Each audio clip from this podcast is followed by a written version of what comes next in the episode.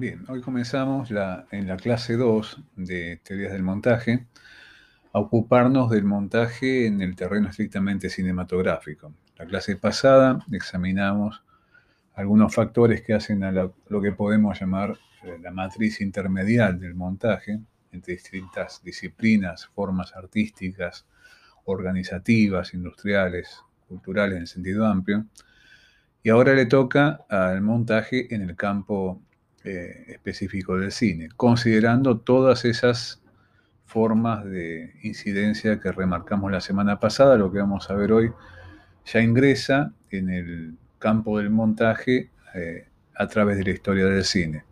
Esto implica un recorrido de más de 120 años, que tiene ya cierto tipo de configuraciones muy asociadas a una periodización de tipo también histórica, entonces esta clase vamos a dedicarla fundamentalmente a ocuparnos del montaje en su aparición en el cine en los primeros tiempos, en el cine en los primeros 20 años de instalación desde finales del siglo XIX hasta la segunda década del siglo XX, y luego cómo esto toma una forma predominante, que podríamos caracterizar incluso como de hegemónica, en los tiempos del llamado cine clásico. Eh, vamos a ver que hay ciertas formaciones en términos de cómo se piensa el montaje y cómo se hace el montaje que atraviesan la historia del cine e incluso eh, continúa hasta el presente, un siglo después de desarrolladas.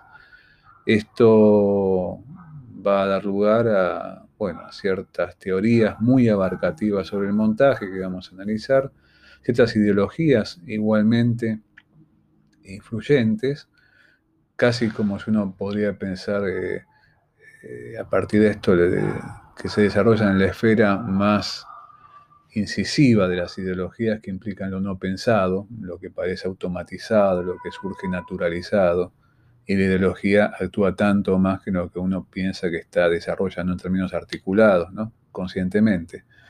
Pero bueno, esto vamos a ver, tiene que ver con algunas nociones sobre el montaje que forman parte de lo que podríamos llamar una ideología espontánea del montaje. Pero bueno, no me anticipo esto, sino simplemente acá presentamos el tema y vamos a, comenzar eh, acercándonos a algunos libros, algunos em, volúmenes que se ocupan de teoría estética del cine. En la placa 2 vamos a encontrar una famosa definición de montaje que está en el no menos célebre, digamos, libro eh, El arte cinematográfico de Borbury Thompson. En el arte cinematográfico, en sus primeras ediciones, en el capítulo 7, se dedica justamente todo ese capítulo al montaje. En posteriores ediciones, después de año 95, 96, eh, se agregó un, un, capítulo más al libro y se lo encuentra en el capítulo 8. Pero bueno, la traducción más eh, frecuente al castellano, hay dos traducciones al castellano, una en España y otra en México, la localiza en el capítulo 7. La edición mexicana, que es de una edición posterior, original de Orwell Thompson, eh, vamos a ver que aparece un capítulo más, pero eh, el, capítulo se llama la, coordinación con un plano, de un plano con el siguiente, incluso eh, la articulación plano a plano que está en el título, eh, es trabajar en forma de definición de montaje entrando en el texto del capítulo. O sea que ni bien se abre el capítulo, aparece la definición que ustedes ven ahí en la placa 2. Sencilla, pragmática, digamos, como que va de una manera absolutamente a lo que sería una especie de núcleo que va a desarrollar todo el resto del capítulo. El montaje y la coordinación de un plano con el siguiente. Esto, por un lado, parece conectar si pensamos lo de la clase pasada, al mundo de la técnica con el mundo de la teoría. O sea, de pronto parece que se trata del oficio de los montajistas, lo propio del montaje. Por otro lado, parecería que lo que está ahí articulando son estas unidades que llamamos planos cinematográficos, o sea, ese segmento espacio-temporal comprendido entre dos transiciones, ¿no? Esos bloques de movimiento-duración que aludía Deleuze en la conferencia que vimos al comienzo de esta materia. Parece sencilla, cristalina, pero bueno, tiene un problema. No todo lo que se articula mediante el montaje son exactamente, estrictamente planos. Vamos a ver a lo largo de estas clases que el montaje a veces está articulando elementos internos al plano y que evidentemente también escapa de esta especie de equivalencia que hacen Borwell y Thompson entre el punto del montaje como un concepto, como un principio del lenguaje, y eh, el montaje entendido como la operación del editing, ¿no? de la edición en sentido de lo que uno hace en una moviola, una mesa de montaje o una isla de edición. Eh, la otra definición, si bien es más espiralada, más extensa y que se escapa un poco de una determinación técnica, nos la provee el no menos famoso volumen de eh, Jacques Saumon, eh, Michel Marie, Marc Bernet y Alain Bargala, que se llama Estética del Cine. También siempre usados ambos mucho en muchas materias de las carreras universitarias de cine y artes audiovisuales. En un capítulo también central del libro dedicado al montaje, Omon y compañía plantean que el montaje es eso que ustedes leen en la segunda definición. Fijémonos con atención esa frase que puede ser un tanto más barroca, si se quiere, pero que explica más cosas. Primero alude al montaje como un principio. Insisto en este, en este sentido, separarlo de la operación técnica de cortar y pegar, planos. Por otra parte, ese principio regula distintos órdenes, de lo que no se atreven a denominar como plano, sino que lo llaman elementos fílmicos visuales y sonoros, una forma un poquito extraña o larga de decir elementos audiovisuales. ¿no? Pensamos, estamos hablando de los años 80, esto está escrito en los años 80, se piensa en términos de elementos fílmicos, no se ingresa en el contexto que vivimos hace 25 años o más, de ya una cierta fusión del mundo lo analógico y lo digital, del mundo de lo, de lo fílmico y lo electrónico, por lo tanto esto podríamos redondearlo o refinarlo aludiendo a elementos audiovisuales. Detalle interesante, porque hablar de elementos audiovisuales implica, por otro lado, tener también en la cabeza presente la dimensión del montaje sonoro, que no solamente lo que se monta hablando de cine es algo que tiene que ver con lo que impacta al ojo, sino lo que impacta a los oídos. Esto es interesante porque vamos a ver que el montaje sonoro va a ser algo muy atendido en algunos de los autores que vamos a analizar eh, a lo largo de las clases que siguen. Y por otra parte, dice, regula la organización de elementos audiovisuales o el conjunto de esos elementos, o sea, no solamente lo que pasa con cada uno de esos elementos, sino que van configurando en su totalidad, haciendo tres cosas, dice, juxtaponiendo, eh, o sea, la concatenación del contacto de uno con el otro, incluso cómo pueden encimarse unos con otros, como ocurre en el caso de la sobreimpresión, que es una forma de montaje encadenándolos, o sea, estableciendo una serie de elementos a lo largo de una línea de tiempo, y por último, regulando la duración. Obviamente esto hay que tenerlo en cuenta, pero a veces es lo más eh, tardío en términos de reconocimiento de lo que ocurre cuando uno opera mediante el montaje, que es el montaje lo que establece la duración de esos elementos, y no, por ejemplo, lo que se establece en el campo de una toma. Así que tenemos juxtaposición, construcción de cadenas, regulación de duración, tanto de cada elemento como del todo. ¿no? Lo que decide que una pieza dure tantos minutos y tantos segundos no es otra cosa que el montaje, no el registro. ¿no? Así que tenemos, bueno, en esta segunda definición, un elemento como para tener muy en cuenta que el montaje, primero, es algo que pertenece al orden del lenguaje cinematográfico, como principio activo de organización de elementos. Por otra parte, regula elementos en términos audiovisuales, no solamente para lo que tiene que ver con los ojos, y por otra parte eh, tiene una acción múltiple en el sentido de conectar de una manera micro, es hacer series, elaborar cadenas a lo largo del tiempo, y por otra parte regular la duración tanto de esos elementos como el todo que se compone en términos de la pieza audiovisual. Así que bueno, de entrada, en este primer segmento, repasando estas dos, eh, estas dos eh, definiciones, nos lleva, fijémonos también, a, una cierta conexión con una dimensión necesaria de separación entre lo que es la dimensión técnica del montaje y esa dimensión llevada al rango de principio compositivo o de principio de lenguaje audiovisual. En la siguiente ya vamos a ver algo ligado a el mundo de, el ingreso de esta separación de una manera más refinada.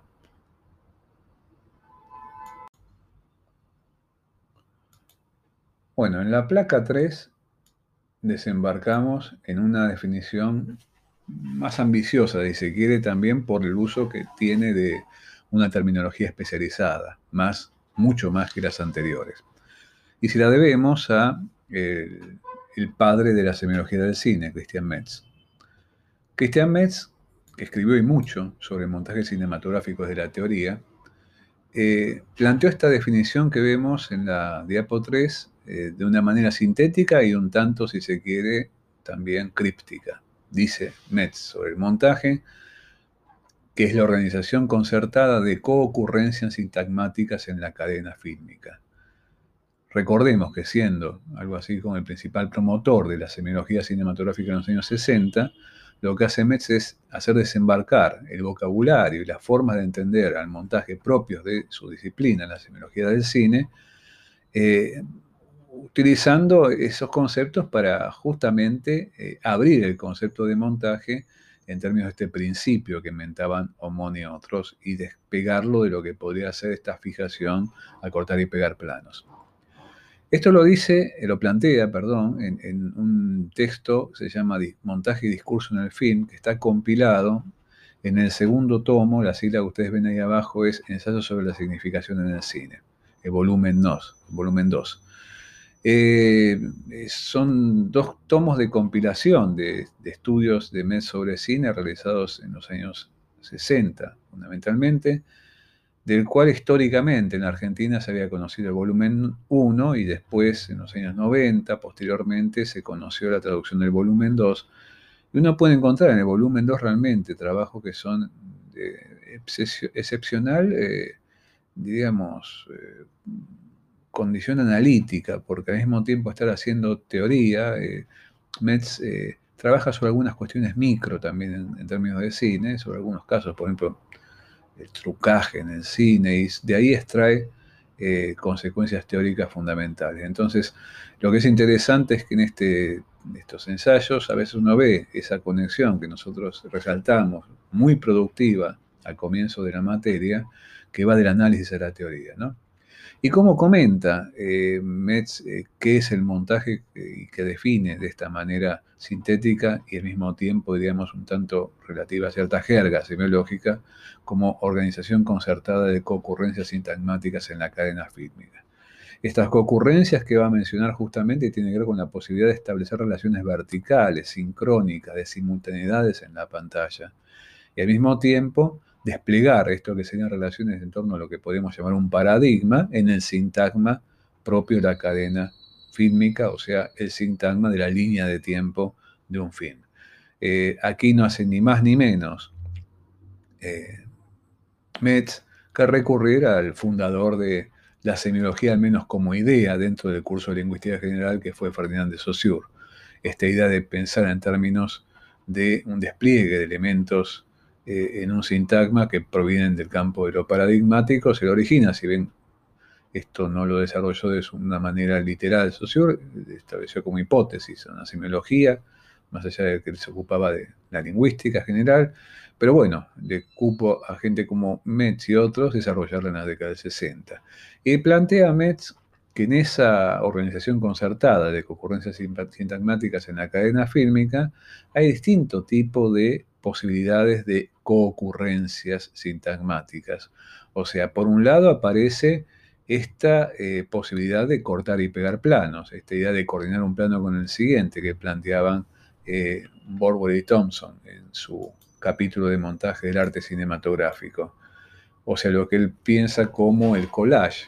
Recordemos la palabra en francés también es muy importante, por ejemplo, en el terreno de la plástica, pero en el caso del cine implica cortar y pegar, la idea del empalme, ¿no? de planos diferenciados.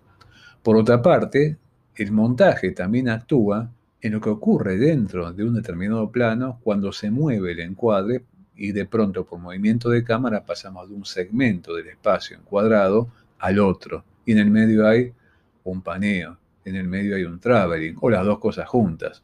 O sea que de pronto el movimiento de cámara dentro del plano también produce justamente efectos que tienen que ser vistas como una forma de montaje en la medida en que está concertando una concurrencia sintagmática.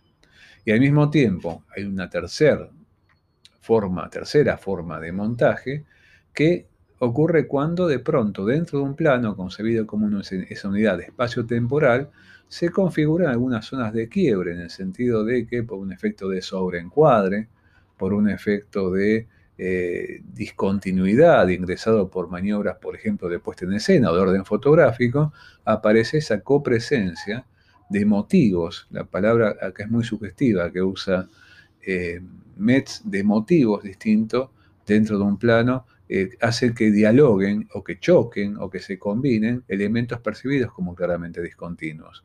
Interesante que esta noción de motivos, con toda la flexibilidad que comporta, es para Metz una forma de pensar el montaje dentro del mismo plano eh, como algo que eh, pertenece al orden de lo que se percibe como diferente y articulado ante los ojos del espectador, establece algún tipo de efecto de sentido. Por lo tanto, acá tenemos un montaje, collage en el sentido de ese montaje que tiene que ver con cortar hiperplanos, un montaje obtenido por las maniobras provistas por la cámara dentro de lo que sería la estructura misma de espacio temporal de un plano, y luego lo que más allá del manejo de cámara, uno puede encontrar como la planificación de lo que está puesto en lo profílmico, eh, elementos que tienen que ver con, o incluso a veces maniobrados en postproducción, pensemos por ejemplo las aventuras de la copiadora óptica o la truca, cuando uno ve esos planos, por ejemplo, tan elaborados y tan obtenidos mediante distintas tomas, eh, en películas como El Ciudadano, Orson Welles, aparece la copresencia de motivos distintos dentro de un plano. O sea, se percibe como un solo plano, pero un plano en el que pasan cosas radicalmente distintas en un sector o en otro sector. Vemos lo que pasa en el interior de una casa y vemos lo que ocurre a través de una ventana mientras un chiquito juega afuera con su trineo. Digo, para citar un famoso plano del Ciudadano. Pero bueno, ahí tenemos este tipo de lugares de acción del montaje, mucho más allá de unir, eh, cortar y pegar planos que mencionábamos cuando achatamos esa, esa dimensión a lo que sería el plano de su manipulación técnica, por decir así, ¿no? Pero bueno, a continuación vamos a entrar en la placa número 4 a lo que podríamos llamar el momento del surgimiento del montaje en el cine. Un montaje curiosamente desarrollado de una manera artesanal en los primeros tiempos, que uno puede ver ligada a la producción incluso hasta de los Lumière. Esto es interesante porque se nos ha enseñado durante un siglo entero que los Lumière fabricaban un cine de una sola toma y que tenía que ver con eh, la visión de un solo plano. Y resulta que mirando con atención, película por película, la producción Lumière, que cuenta de 1400 y pico de películas eh, archivadas, por suerte muy bien conservadas, uno eh, se encuentra montaje muy artesanalmente elaborado y cuidadosamente disimulado en una buena cantidad de películas, especialmente en los primeros años. Esto implica que eh, un 20% aproximadamente de las películas filmadas entre 1896 y 98, estos se han hecho hasta tablas, por ejemplo, hay una serie de artículos publicados por el equipo que dirige André Gaudreau de Canadá sobre los archivos Lumière, que son artículos que analizan la forma de montaje de los Lumière en, eh, en su catálogo. Y uno puede ver una buena cantidad de películas en esos años que están hechas con montaje en cámara. O sea, se empieza a filmar algo, el camarógrafo se da cuenta que no eligió tal vez el, emplazamiento más adecuado o que arrancó antes a girar la manivela. Entonces de pronto, bueno, detiene la manivela, reemplaza la cámara, o mejor dicho, la vuelve a emplazar, la cámara es la misma, pero la vuelve a emplazar un poquito más corregido el encuadre y sigue filmando. El resultado es que hay un salto apenas perceptible, pero que permite recuperar, por ejemplo, la acción entera. Por ejemplo, una duquesa que llega con su carruaje a la puerta de un palacio y va a descender y es saludado por la gente que vive en ese palacio. ¿no? O sea que de pronto esto empieza a ocurrir frecuentemente en buena cantidad de películas Lumière para dar cuenta de cierta idea de redondeo que ellos necesitan a veces del acontecimiento completo, que va a ser el título de cada una de sus peliculitas, y que lo obtienen a veces por esta acción de pequeñas tomas muy hábilmente conectadas para que no se note que en un momento hay un pequeño salto que permitió corregir los problemas de emplazamiento o de temporalidad de ese plano. Esto ocurre en buena cantidad de películas, decíamos, eh, del catálogo Lumière, pero al mismo tiempo ocurre en, algunos casos eh, también más allá de la operación de lo que se hace en el momento del rodaje, haciendo ese montaje en cámara, eh, porque tiene que ver con lo que se hace en postproducción, porque en otras películas uno puede ver hasta eh, ah, el, resabio del corte y pegado eh, en lo que es una especie de rudimentaria postproducción. Las películas Lumière, si bien no se montaban en términos convencionales, se copiaban y en la copia de pronto uno puede detectar esto también Godreau hasta lo demuestra con fotografías, algunas pequeñas marquitas que han dejado ahí el adhesivo de lo que implica otra forma de montaje que ya sería como un protomontaje concebido en términos de postproducción, ¿no? después del rodaje. Pero bueno, esto es interesante porque son noticias sobre el montaje que fueron desarrolladas desde la historia y la teoría a finales del siglo pasado. Eh, más o menos se dio, estas investigaciones se dieron aproximadamente en el centenario del cine pero que nos enseñan que cuando hablamos de montaje tenemos que empezar a reparar con mucho cuidado hasta en la producción Lumière. Pero no es todo esto, ahora vamos a ver eh, algunas cosas que hacen al montaje en estos primeros 20 años que son especialmente significativas hoy día. Bien, seguimos en la placa 2 todavía porque hay bastante más sobre esto. Vamos a ocuparnos también de otros hallazgos, porque de hecho fueron eso en su comienzo, hallazgos, que nos revela la historia del cine y la, actividad de los historiadores cuando empezó a meterse hace más o menos 40 años, un poco más, fin de los años 70, en la historia del famoso cine primitivo de aquel entonces. A partir de ese momento empezó a llamarse cine de los comienzos, cine temprano o cine de los primeros tiempos. Porque claro, entre las cosas que se reveló, se revelaron eh, aspectos de montaje bastante sofisticados. O sea que de pronto lo que uno puede encontrar si seguimos en la placa 3, observando ahí lo que está, perdón, la placa 4, eh, eh, lo que está planteado como es en ese punteo, vemos que Robert Stam, un importante investigador contemporáneo, designa lo que se hacía en esos 20 años como un estilo de bricolage. ¿Qué es el bricolage como práctica? Bueno, es una práctica, todos la conocemos, que se conduce a fabricar con elementos discordantes, provenientes incluso a veces del desecho, de, lo que está guardado, lo que está tirado, algún tipo de, digamos, construcciones que son operativas, que sirven para algo, por ejemplo, un mueble, ¿no? con maderas de una demolición. Eh, el montaje no oculta, en decir, en los comienzos, más allá de esto que comentábamos en los Lumière, eh, esta idea de estar trabajando con elementos de procedencia distinta, como ocurre en el caso del collage pictórico también, a pesar de que los que lo cultivaban no pertenecían al campo de las vanguardias, por ejemplo, del cubismo de Dada. Esto fue mucho antes. Está localizado a fines del siglo XIX, principios del XX, y la gente que hacía con esos pedacitos cosas extrañas. Por ejemplo, podían elaborar una película donde aparecía la necesidad de tomar registro de un escena callejera con elementos que tenían de stock de películas anteriores y que se intercalaban sin ningún tipo de problema en lo que aparecía rodado para esa oportunidad.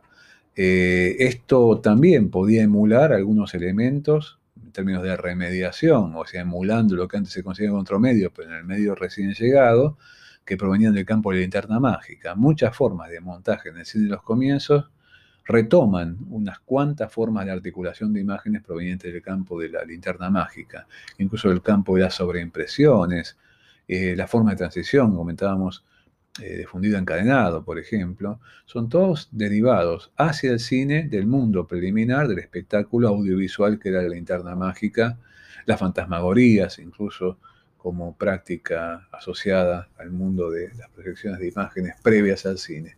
O algunos eh, campos, eh, diríamos, simultáneos en cuanto a desarrollo al cine, pero que fueron extremadamente contaminantes eh, para lo cinematográfico y lo cinematográfico determinó también contaminación a esta, forma de arte gráfica, como es el caso del cómic, la historieta, que tiene un arranque simultáneo con el cine. Nacen prácticamente como gemelos en términos mediales. Estamos hablando de 1895-96. Uno puede ver que los primeros cómics son de ese momento esas tiras que juntan palabras con imágenes en la prensa gráfica de ese momento, y las viñetas y las tiras de viñetas eh, empiezan a desarrollar estrategias de combinación en cuanto a cómo llenar una tira o una página que el cine emula. Tanto es así que de pronto uno puede ver como vidas paralelas en el desarrollo de este tipo de articulaciones espaciotemporales. En el caso del relato cinematográfico, y en el caso de esos relatos gráficos que son las historietas. Así que de pronto todo eso aparece de una manera muy, pero muy poderosa, testimoniado eh, en las películas de los ingleses de, de Brighton, eh, Williamson, eh, Smith, Cecil Hepworth también, proveniente de, de, esa, ese núcleo de realizadores británicos. De hecho, Smith era alguien que antes de hacer cine era el internista mágico. Y en el caso de las producciones filmadas para la factoría Edison, por ejemplo, muchas producciones de Porter, que por otro lado Porter toma muchísimo de estos ingleses y los revisa y los relanza en otras dimensiones desde Estados Unidos. Ahora, si bien este estilo bricolage es hiperactivo en esos 20 años, uno ve que posteriormente lo que va empezando a ganar espacio eh, es otra forma de ver el montaje que ¿Qué, pasa? Descarta por momentos esta operación al estilo bricolage, eh, recordando esta expresión de Stam, como si fuera imperfecta, balbuceo, porque se basa a veces en un montaje claramente expuesto, hasta incluso a nivel como si de truco ante los ojos del espectador para que salte a la vista del espectador. Y empieza a desarrollarse de otra forma que implica cierta invisibilización del montaje. O ustedes recordarán que en los primeros 20 años del cine conviven dos sistemas de representación, ¿no? Un sistema que tiene que ver con lo que André Godreau llama atracciones mostrativas, esto es un sistema de donde de pronto eh, aparece cine mostrando acontecimientos espectaculares lo más interesantes posible para captar la atención del espectador.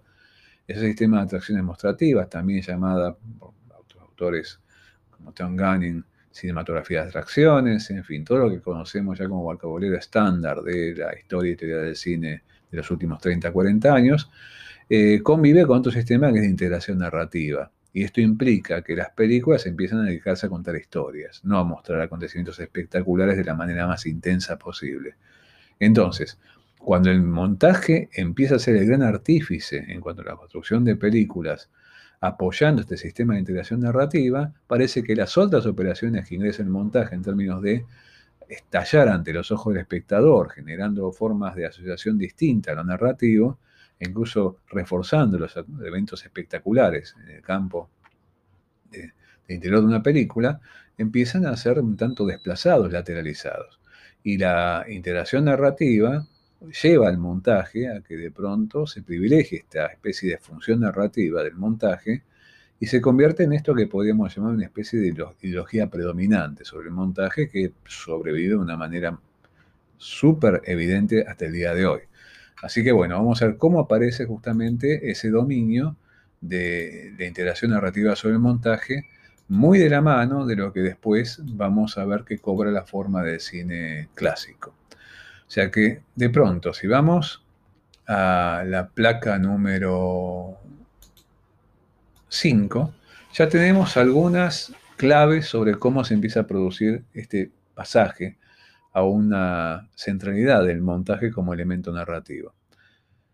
Si uno estuviera en tiempos normales y pudiéramos acercarnos a una biblioteca y buscar libros sobre montaje de cine, o, digamos, en este mismo contexto, busquemos archivos en PDF de libros sobre montaje cinematográfico y consideramos una pequeña bibliotequita sobre montaje, no sé, digo 20 libros, 30 libros sobre montaje, escritos de los años 30 hasta la actualidad, uno va a ver que de pronto lo narrativo ocupa en la mayoría de esos libros el lugar absolutamente protagónico.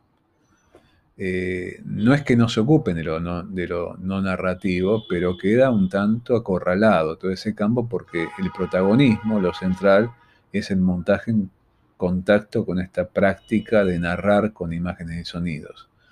O sea que esta organización narrativa, que se convirtió en la ideología dominante del cine clásico, yo cuento historia con imágenes, nos dice un director, también nos lo dice un guionista, también nos lo dice un fotógrafo, lo van a decir también los montajistas. Hay un interesante mm, largometraje circulando en las redes.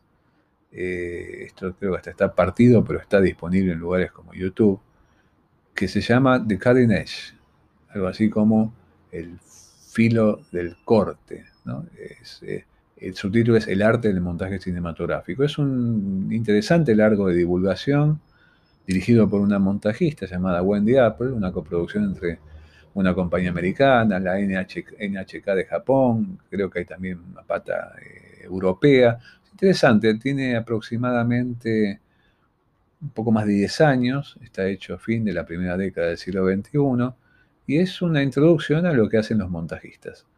Eh, de visión más que recomendable, realmente es muy interesante. Si uno ve ahí eh, algunos directores de cine, directoras, que están también eh, hablando de sus películas y están hablando junto con sus montajistas, hombres o mujeres montajistas. De hecho, hay más directores, perdón, sí, más directores que directoras en el documental, pero hay tanta cantidad de montajistas mujeres como montajistas varones, porque de hecho es una profesión tradicionalmente conectada con eh, la posibilidad de que las mujeres pudieran acceder a, ese lugar de protagonismo, porque de hecho, hasta con una concepción bien machista al estilo del Hollywood clásico, se lo considera como una profesión muy conectada con lo manual y como que una mesa de montaje también tenía algunos elementos similares o conectadas con la costura, por lo tanto, Van a haber montajistas incluso en la época del cine mudo. Rose Smith trabajando con Griffith, por ejemplo, de una manera muy, pero muy llamativamente, hasta diríamos, eh, protagónica. Pero bueno, ¿qué dicen casi todos ellos en un primer momento cuando dicen que definan qué hacen como montajistas? Bueno, estoy ayudando a contar la historia, la estoy ayudando a contar mejor. Y esto evidentemente hace a esta organización narrativa como parte que después entrando en el documental es interesante, aparecen otras cosas que hace el montaje a partir de, aparte de narrar, pero aparece como la respuesta refleja de todo el mundo cuando se deciden a presentar para qué trabajan haciendo montaje. ¿no? Pero bueno, en el segmento siguiente vamos a ver cómo se construye esto que podríamos llamar esta ideología predominante o como la caracteriza al comienzo de la clase de hoy, espontánea, porque a veces no tiene que ver con mucho de lo articulado, sino con lo que está debajo de lo articulado, como un subsuelo del cual brotan las ideas que llegas a articular, ¿no? Como si fuera eso que, como una arquitectura invisible, sustenta lo que estás afirmando en términos lo más explícito posible. Muy bien, si uno empieza a hurgar con atención en esto que cobra forma en la segunda década del siglo pasado como cine clásico, uno puede ver, bueno, que el montaje aparece ahí como un alto responsable de esta forma de fabricar eh, y también de consumir películas para que te cuenten historias, acercándose, por ejemplo, a extensiones superiores a la del cortometraje y que rápidamente hemos convertido en el largometraje de ficción que hasta hoy en día sigue siendo, sigue siendo sinónimo de película en cine, ¿no? Dice, cine, una película, y piensa en un largometraje de ficción narrativo que dura entre hora y media, poco menos, poco más, hasta dos horas y media, también poco menos, poco más. Y en eso aparece una experiencia que fue formateada hace más de un siglo. Todavía sobrevive cuando, por ejemplo, ponemos en Netflix películas. Eh, ¿Cómo aparece esto? Eh, evidentemente tiene que ver con una lógica que se empieza a articular a medida que el montaje empieza a ser visto como un recurso para optimizar el seguimiento de acciones narrativas dentro del plano y uniendo los planos. Cuando hay que seguir una acción, en algún momento hay que tomar decisiones. Si alguien se va de cuadro, ¿qué hacemos? Movemos la cámara o interrumpimos la toma empezamos un plano siguiente de emplazamiento. Montar, mover la cámara son dos opciones que se abren cuando está planificando una escena dentro de lo que es eh, la planificación de un guion, ¿no? Para su rodaje. Y esto es interesante porque de pronto uno puede ver que si empieza a aplicar una cierta mirada eh, en cine de los primeros 20 años, uno puede ver que el montaje es una decisión que ocupa rápidamente eh, más desarrollo que el movimiento de cámara. Eh, hay que buscar con más atención dónde están los paneos en términos narrativos. El traveling aparece, pero aparece como un elemento mostrativo, como algo ligado a un cine de atracciones, pero en cuanto a los paneos para seguir un personaje, pero es cierto, en un trípode no estaba desarrollado mucho la posibilidad de que uno pudiera girar la cámara. Es un enorme esfuerzo mecánico que obliga, a que se obliga un camarógrafo girando una cámara en una tecnología que todavía no está pensada para eso. Pero bueno, en Porter a veces vemos algunos paneos, en Hepworth también, hacia 1903, 1905, pero el montaje ya está operando con esta fragmentación y con esta capacidad de poder hacer un seguimiento narrativo de una manera muy llamativa. Tanto así que, por ejemplo, uno ve a Griffith filmando en el primer año que hace películas, de 1908 a 1909, y bueno, lo que hace Griffith es compendiar eh, prácticamente todo lo que encuentra en el camino, desarrollado por los británicos, por su también maestro, podemos llamarlo así, Porter, y lo sintetiza en un montón de formas de articular en ese sentido, sí, planos, eh, en las primeras 100 películas que hace en su carrera. Pensemos, un periodo antes de llegar a sus primeros largometrajes, donde Griffith va a hacer más de 400 películas, todas de cortos, no todos cortometrajes. Y en cada corto el tipo ensaya alguna operación más de cómo articular estos elementos para justamente narrar historias. Primero en términos de un rollo, o sea, historias que nos llegan a 10 minutos, y después en un momento, avanzando ya hacia 1911 aproximadamente, vamos a ver que esas películas tienen dos rollos. ¿Por qué dos rollos? Son historias más largas y tiende pronto una duración de 18 minutos, 20 minutos. Y esto lo va a llevar al largometraje. Esto también va a llevar a los espectadores a los largometrajes en el sentido de que se van a sumergir en una historia a lo largo de esa hora y media, dos horas, dos horas y media o tres, como está planteando John Griffith con sus primeros grandes largos. Entonces, de ahí viene esa matriz, de ahí viene esa forma de pensar el montaje como una contribución poderosísima al contar historias.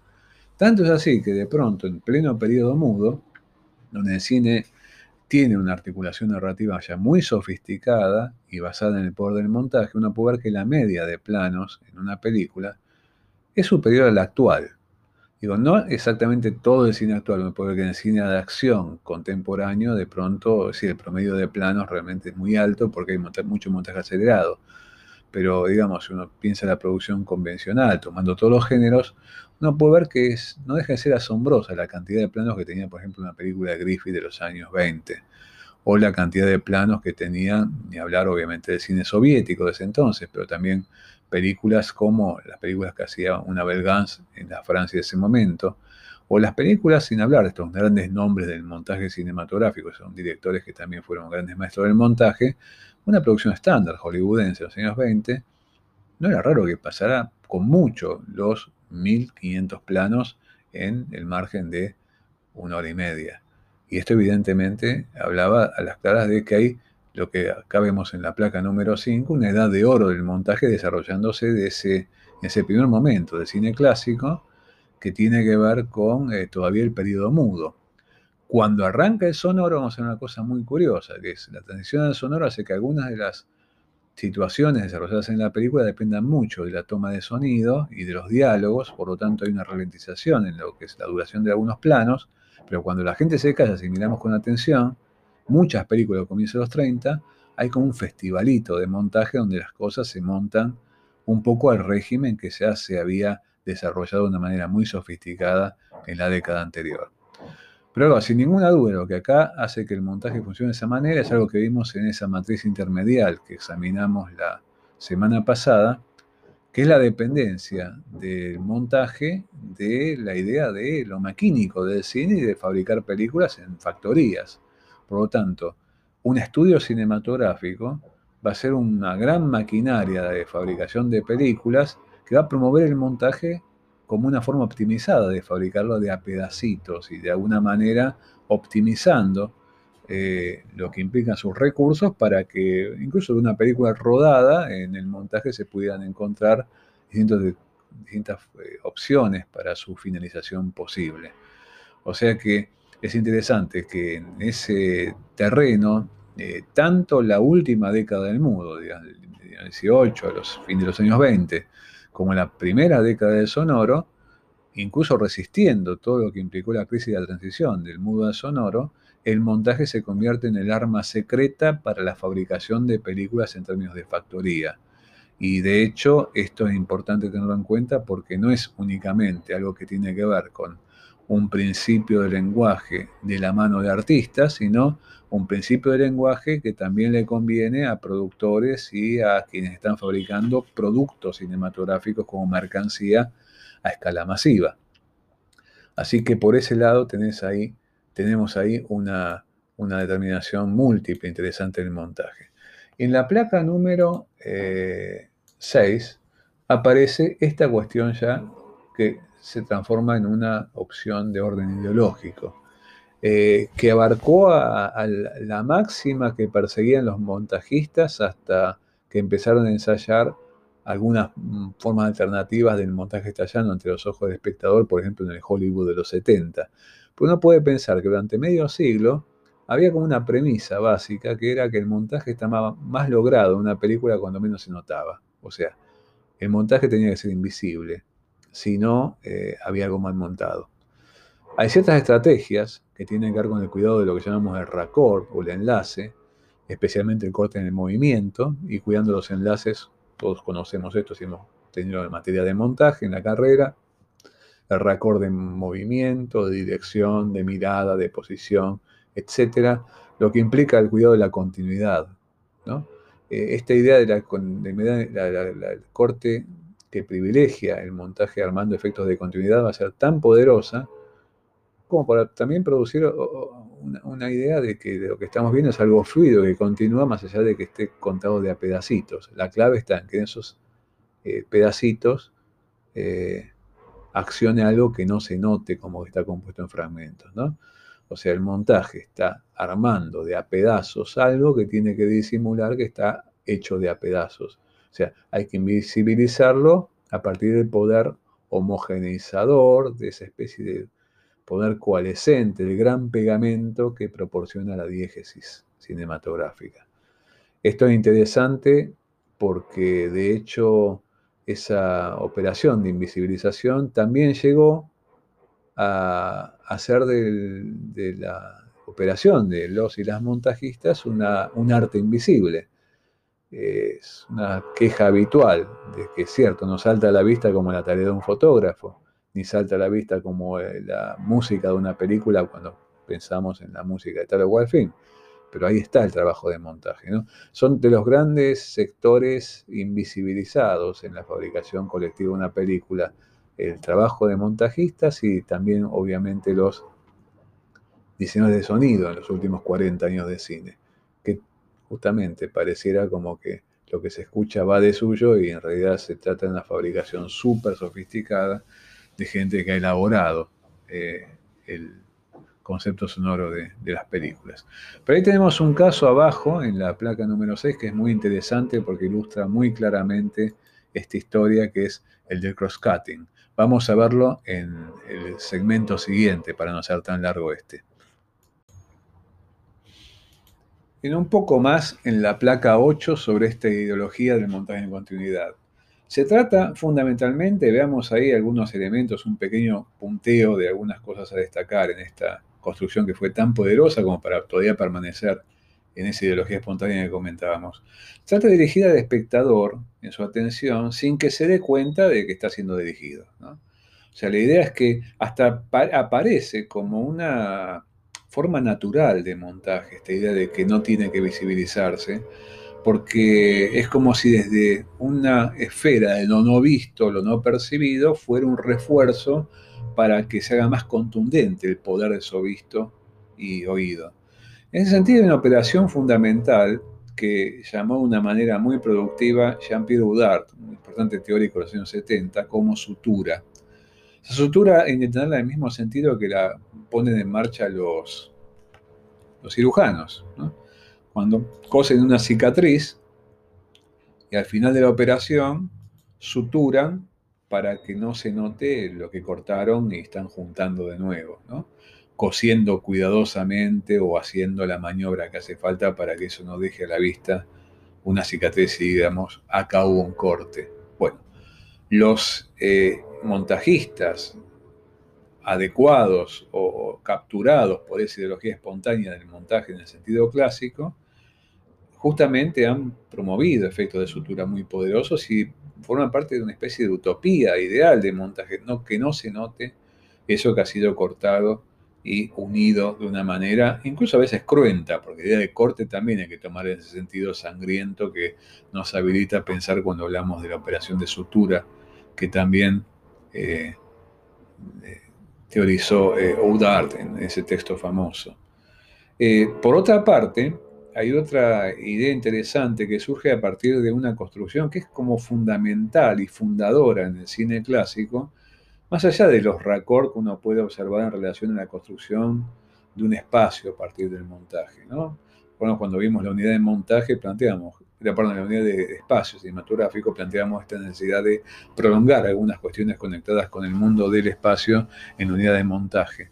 Cierto, la construcción del espacio cinematográfico tiene una instancia conectada con el montaje como gran elemento arquitectónico de eso que estamos pensando como un espacio co-construido con el espectador como un colaborador. Pero hay un autor argentino que es eh, semiólogo, investigador y también eh, realizador, ha hecho notables documentales, recuerdo particularmente un documental sobre Friesland que toca estos temas, que es Jorge Dana. Jorge Dana en los años 70, en la época del artículo de Udar la Sutura, una década muy prolífica en estudios sobre el montaje de cine desde esa aproximación semiológica, planteó eh, que el, plano y contraplano, estructurando eh, las relaciones entre personajes en las películas, era así como un código tutor, una especie de matriz de, la formación eh, de, relaciones espaciales en el cine clásico. Claro, no apelando a articular segmentos de espacio, sino conectando eh, figuras eh, humanas y sus miradas fundamentalmente. ¿no? esta idea de hacer una planificación de un diálogo en plano contra plano, que está estructurada en los mismos arranques de cómo juntar elementos discontinuos en seguimiento de acciones narrativas en un film, esta cosa que tiene que ver eh, con la enseñanza de los elementos del eje, ¿no? El eje de acción, lo que tiene que ver con las reglas de 180 grados, de 30 grados que todos atravesamos cuando tenemos alguna clase de montaje, qué se puede quebrar, qué no se puede quebrar, qué cosas pueden romper el eje o cómo se puede saltar el eje sin ningún tipo de daño, intercalando algún eh, plano de situación o algún plano conectado con el registro de un objeto separado, así de coordenadas espaciales eh, nítidas, estos planos de corte. Bueno, eh, interesante que, claro, instalando esa idea de la conexión de las miradas y la conexión de los personajes ubicando al espectador o la espectadora de eso que está viéndose en pantalla como un tercero cercano, íntimamente ligado en términos perceptivos, pero al mismo tiempo invisible, tan invisible como quiere ser invisible el montaje narrativo, eh, coloca eh, al, lugar del espectador y al trabajo perceptivo posible en un grado de reglamentación tremendamente intenso, casi como si también hubiera reglas como la regla de 30 grados y 180 grados para lo que implica la instalación y los posicionamientos sucesivos del espectador de un plano a otro. Pero bueno, estas son formas del montaje en continuidad que todas progresan en función de esa invisibilización creciente. Ahora, así todo, en la placa número 9 vamos a encontrar algunos matices que es preciso conservar. Porque de pronto, cuando uno está hablando del montaje en el cine clásico, y esa vocación, esa ideal transparencia, de transparencia en el que se sustenta, con esa ideología explícita e implícita, eh, puede ilusionarse aunque eso sea una especie como de construcción absolutamente monolítica. Y resulta que mirando con cierta cercanía la producción relativa al montaje de esas décadas que van desde la segunda década del siglo XX hasta los años 50 inclusive, en periodo de apogeo del llamado cine clásico de Hollywood, por ejemplo, se encuentra con sorpresas. No todo es transparente. Pero claro, está rigurosamente encapsulado para no poner en peligro no hacer estallar esa idea de transparencia. Una de las cosas que ocurre está en lo que se plantea en el primer bullet ahí, que dice las secuencias de montaje. Todos conocemos en muchas películas, incluso es una especie de marca de algunos géneros de una manera muy llamativa, ¿no? Policial, melodrama incluso. Eh, uno puede ver eh, que en algún momento de la película va a tener como un cambio de régimen rotundo lugar, ¿no? Se va a contar en poquitos minutos y casi sin la intervención de un sonido sincronizado, sino con el recurso a una música que proviene de la vieja música del cine mudo, en cuanto a música estrategética, se va a contar en tres minutos o menos, o dos minutos, algo que tiene que ver con todo un viaje, por ejemplo, o con el paso de una buena cantidad de años, o con la inmersión en alguna algún momento como de éxtasis o de desequilibrio de la temporalidad normal. Por ejemplo, un viaje por toda Europa a cargo de un personaje que salió eh, de viaje y terminó esa secuencia, ya volvió de viaje. y atravesó cuántos países europeos. O 10 años de cárcel para un personaje. Lo meten preso y van pasando los calendarios, los años, haciendo marquitas en la celda, comiendo con nosotros internos, y al final termina la secuencia y el personaje está saliendo de la cárcel. Secuencias de montaje. O toda una guerra, Primera Guerra Mundial, en el comienzo de, no sé, Héroes Olvidados de Raoul Walsh. Las secuencias de montaje son interesantes porque son como un festival de montaje de innumerable cantidad de planos. Si tenemos que desarmar, nos volvemos locos. De hecho, algunos análisis cinematográficos se han em, embarcado en esto y realmente una tarea medio ciclopia. Sánchez Biosca lo ha hecho, por ejemplo, analizando algunas secuencias de montaje al comienzo de Héroes Olvidados, de Roaring Twenties, de, de, de Walsh. Y Claro, ahí aparece el montaje estallando con toda una cantidad de recursos, aparte con una legibilidad pasmosa y hiperacelerada de acontecimientos tomados en flashes de fracciones de segundo, que ningún espectador se pierde de asociar. Pero bueno, sin ninguna duda esto está rompiendo con las reglas del cine clásico, pero claro, está hecho además por otros montajistas incluso. De hecho, estas secuencias suelen hacerse de están hechas a cargo de los departamentos de efectos visuales. No lo hacía un montajista de la película.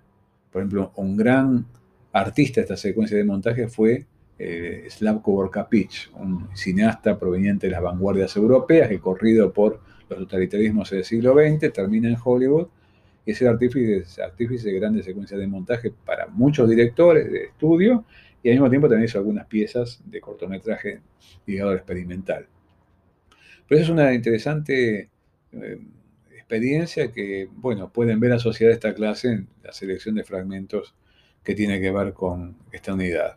Y por otra parte, algo que detectó en su momento André Bazin cuando hizo su famoso artículo La evolución del lenguaje cinematográfico, que es eh, la coexistencia de lo que podemos llamar un montaje analítico versus otra forma de montaje que convivió como una contracorriente en los mismos años de esta tendencia predominantemente analítica que bautizó como montaje sintético. A eso le vamos a dedicar el último segmento de, esta, de este episodio, de esta clase.